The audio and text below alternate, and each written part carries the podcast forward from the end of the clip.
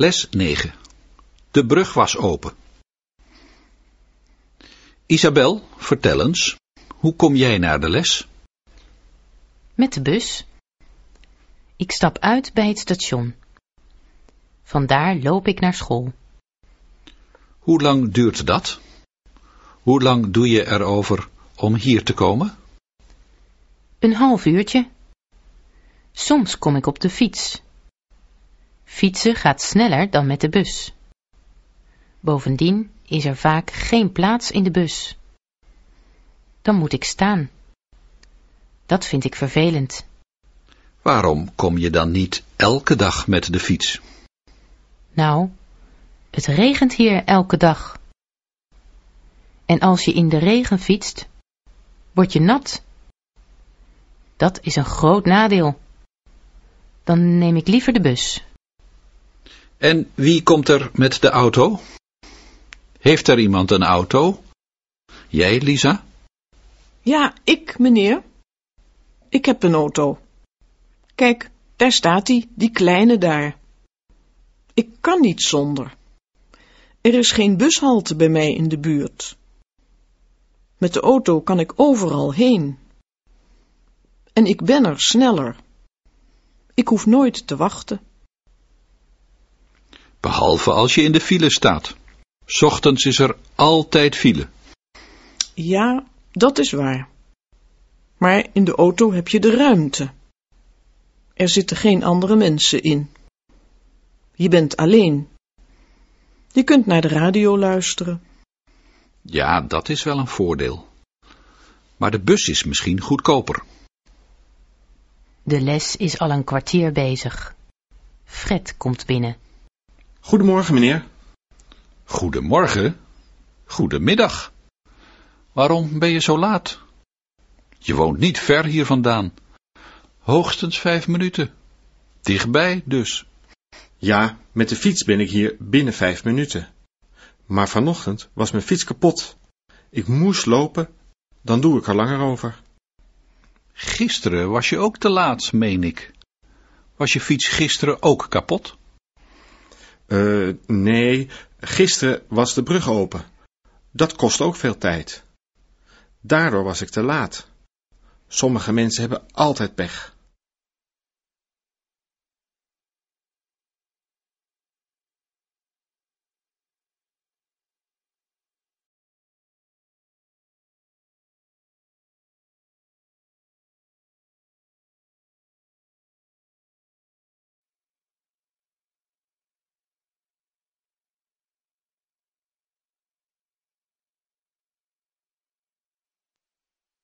Les 8. Eet smakelijk. Het is half één, we zijn in de kantine. Eet smakelijk allemaal. Mag ik bij jullie komen zitten? Ja, zeker. Ga zitten. Wat heb jij? Dat ziet er lekker uit. Dit heet een broodje gezond. Maar jij hebt een hele maaltijd. Soep, gebakken ei, friet en vla. Had je honger? Ik ben dat zo gewend. Een broodje met melk, dat noem ik geen lunch. In mijn land eten we tussen de middag warm. Dan eten jullie s'avonds zeker weinig. Wat eet je vanavond? Vanavond eet ik weer warm. Ook het avondeten is een warme maaltijd bij ons. Maar we eten later dan in Nederland. Tussen acht uur en half negen. Hier staan de aardappelen om zes uur op tafel. Waarom zo vroeg? Dat weet ik niet. We zijn dat nu eenmaal zo gewend. Maar we eten niet altijd aardappelen hoor. Vroeger wel. Maar tegenwoordig eten we vaak rijst of spaghetti. Eet jij bij het ontbijt eigenlijk ook warm? Nee, 's ochtends drink ik koffie. Ik wil niet zo'n Nederlands ontbijt met thee of melk en een boterham met kaas. Dat geeft niet genoeg energie. Een kop koffie geeft meer energie. Nederlanders drinken trouwens veel melk. Dat verbaast me. Melk is voor kleine kinderen. Maar in jouw vla zit ook melk hoor. Vla, typisch Nederlands. Even proberen. Hmm, lekker.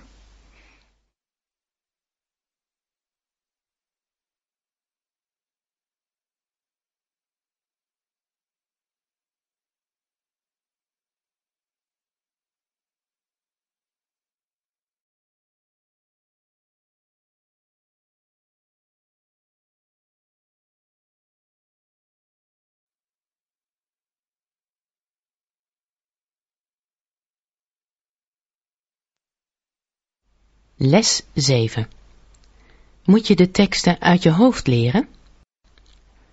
Hoe werkt de Delftse methode? Leer je de teksten uit je hoofd? Nee, ik leer ze stap voor stap. Stap 1 is luisteren en lezen. Ik luister naar de cd en lees in het boek. De woorden zoek ik op in de woordenlijst. Dan weet ik wat ze betekenen en begrijp ik de tekst. Ik luister totdat ik alles direct versta. Maar op de cd spreken ze zo snel. Dat kan ik niet verstaan. Gebruik je de CD-ROM? Daarmee kun je zin voor zin luisteren. Dat doe je drie of vier of vijf keer, totdat je alles direct verstaat. En dan? Ben ik dan klaar? Dan komt stap 2, leren. Als je de tekst verstaat, ga je hem leren. De woorden bedoel je? Met de woordenlijst? Nee, woorden leer je via de tekst. Je leert de tekst. Je luistert eerst met boek, dan zonder. Heel precies. Totdat je de tekst goed kent. Daarna komt stap 3, de uitspraak. De uitspraak leer ik door met Nederlanders te praten. Maar ik praat nooit met Nederlanders. Praten leer je zo. Je zegt alles zin voor zin na. En je luistert naar jezelf. Met de CD-ROM. Totdat je uitspraak goed is. Ik heb ook teksten met gaten gezien. Wat doe ik daarmee? Die gebruik je voor de controle. Stap 4. In een gatentekst ontbreken woorden.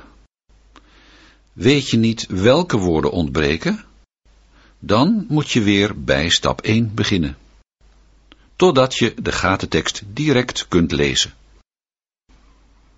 Moet ik die woorden niet opschrijven? Nee, later heb je de gatentekst weer nodig. Als je de tekst herhaalt. En nu de vragen. Waar schrijf ik de antwoorden op? Nergens. De vragen gebruik je ook om te leren praten. Stap 5. Oefenen, oefenen, oefenen. Maar praten is leuk. Nederlands leren is leuk.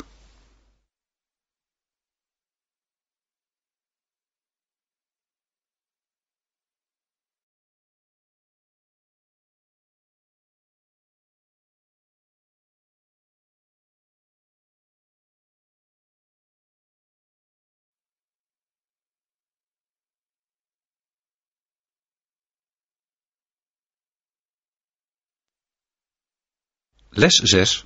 Boodschappen doen. hey, Emma. Hallo, Kees. Waar ga je heen? Naar de supermarkt. Ik moet boodschappen doen. Ik ook. Heb jij veel nodig? Ik heb een lijstje gemaakt. Daar staat alles op. Melk, brood, suiker, fruit. Meneer, mag ik even wat vragen? Ik zie de melk nergens. Waar staat de melk? Waar vind ik die? Daar, bij het brood, links. En dan rechts. Even kijken. Ik geloof dat ik alles heb. Oh nee, ik heb ook geen koffie meer. Zie jij de koffie ergens? Ah, kijk daar. Twee halen, één betalen. Oké, dat doe ik. Twee pakken koffie. Heb je nog iets nodig? Moet je geen groente of fruit hebben? Nee, die koop ik niet in de supermarkt. Die haal ik morgen op de markt. Op de markt? Niet in de supermarkt? Wat is het verschil tussen de markt en de supermarkt? Op de markt is de groente goedkoop. Goedkoper dan in de supermarkt. En het fruit ook. Emma en Kees gaan betalen. 15,20 euro alstublieft. U wilt pinnen? Moment. Ja, gaat uw gang. Wilt u de bon? Nee, dat is niet nodig. Dag. Tot ziens. Prettig weekend. Hetzelfde. En tot ziens.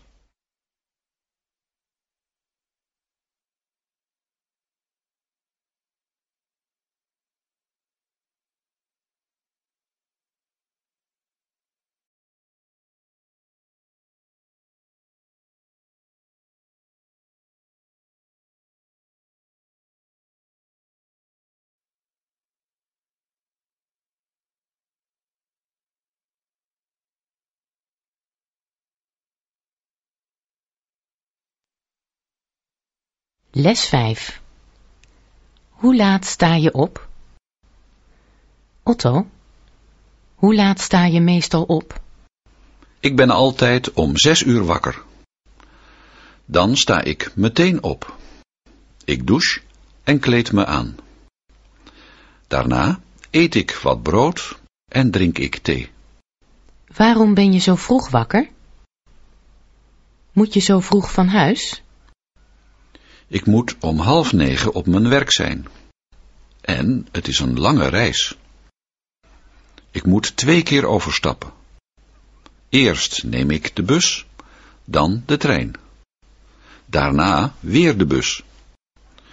Dus moet ik om half zeven van huis. Twee keer overstappen? Hoe reis je? Ik ga eerst met de bus van kwart voor zeven naar het station.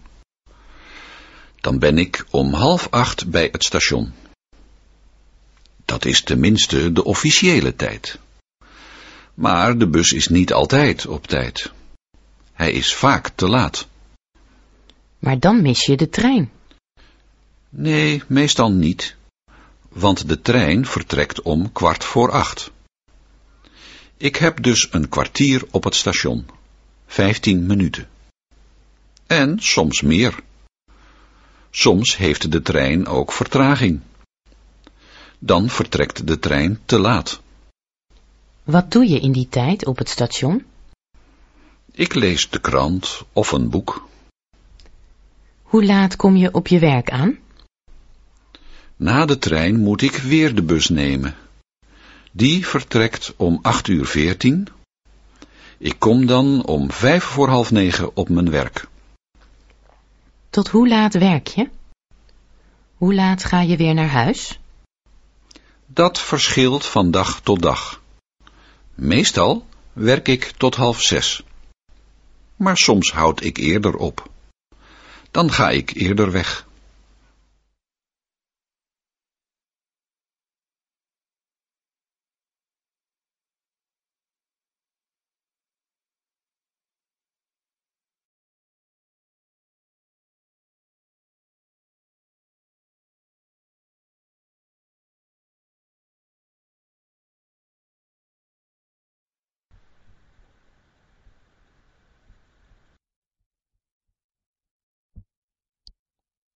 Les 4.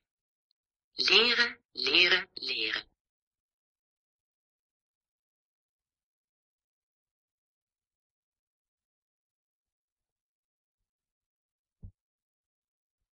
Les 4. Leren, leren, leren.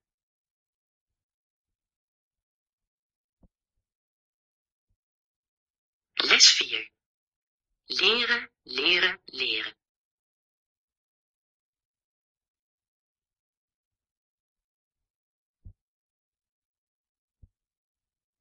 Les 4.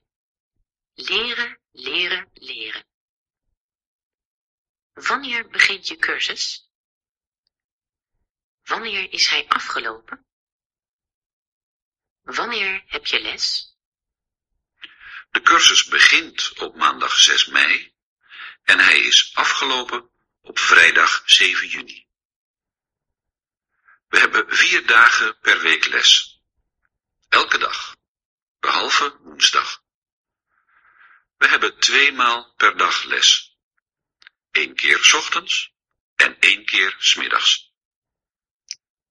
Elke dag twee lessen. Dat is acht lessen per week. Dat is veel.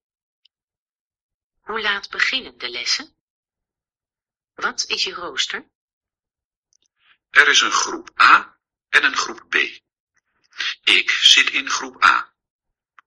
Groep A begint 's morgens om 9 uur en 's middags om 1 uur. We beginnen op tijd. Iedereen komt op tijd. Niemand komt te laat. Duren de lessen lang? Hoe lang duurt een les? De lessen duren 1 uur. 's morgens van 9 tot 10 en 's middags van 1 tot 2. Wij hebben les in lokaal 5G. De andere groep in 5H. En na de lessen? Zijn jullie dan klaar? Nee, nee. Tot 5 uur doen we ons huiswerk. Voor de volgende dag. Daarna gaan we naar huis.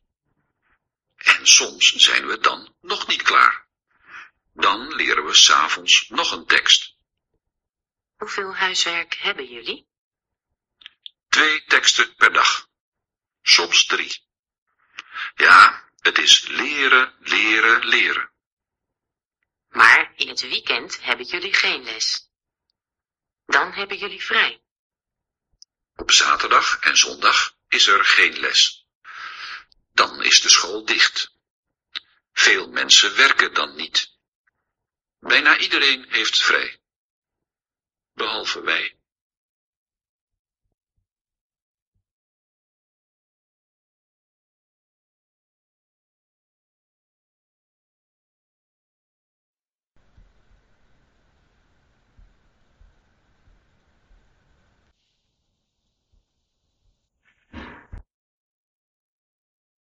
Les 3. Overal spreekt men Nederlands. Spreek je al een beetje Nederlands, Maria? Wat zeg je? Spreek je al een beetje Nederlands? Een klein beetje. Ik heb les. Waarom heb je les? Waarom leer je Nederlands? Omdat ik nu in Nederland woon. Op school, op het werk, in de winkel. Overal spreekt men Nederlands. Na de cursus ga ik hier studeren. En daarna wil ik hier werken.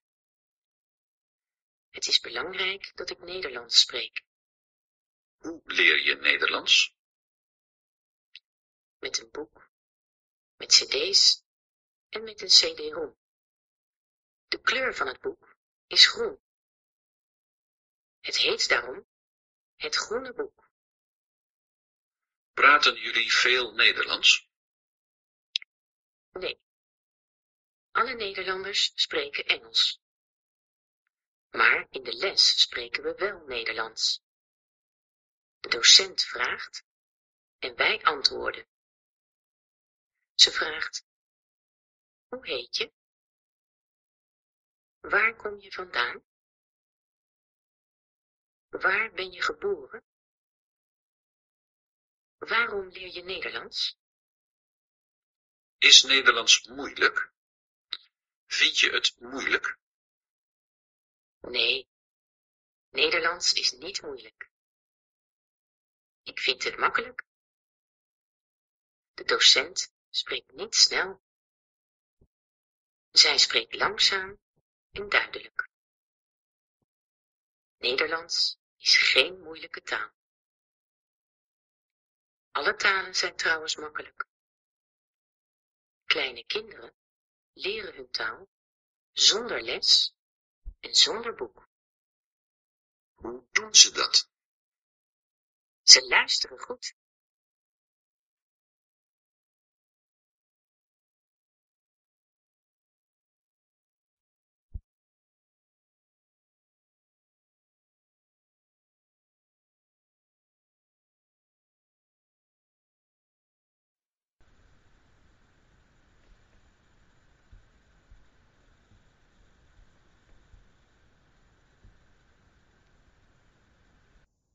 Les 2. Uit welk land kom je?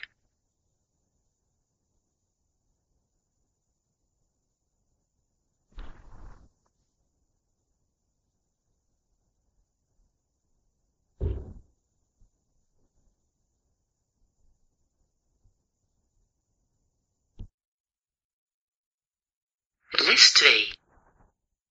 Uit welk land kom je? Achternaam. Koning, King. Voornaam. Emma. Adres. Hoofdstraat 14. Postcode en plaats. 2628 KL Delft. Telefoon. Mobiel 0, 6, 3, 3, 4, 9, 0, 1, 4, 1.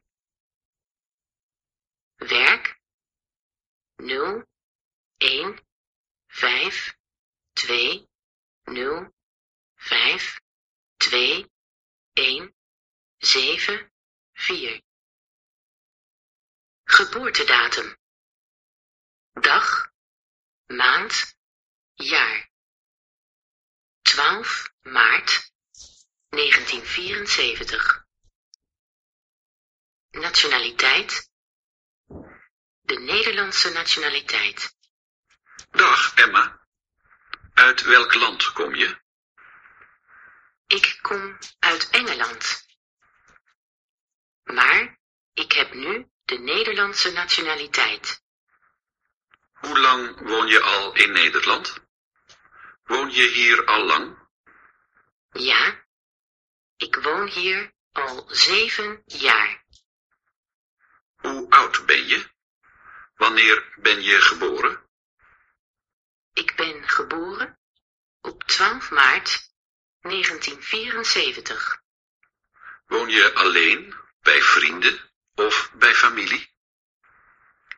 Ik ben getrouwd met een Nederlander. Ik ben zes jaar met hem getrouwd. Zijn naam is Joop Koning. We wonen in Delft. Wonen jullie in het centrum? Nee, in een flat buiten het centrum. Hebben jullie kinderen? Ja, we hebben twee kinderen. Een jongen van drie jaar en een meisje van twee. Waarom wil je dat allemaal weten? Emma komt uit Engeland. Ze woont al zeven jaar in Nederland. Ze is getrouwd en ze heeft een zoon en een dochter. Ze woont in Delft met haar man Joop en hun twee kinderen.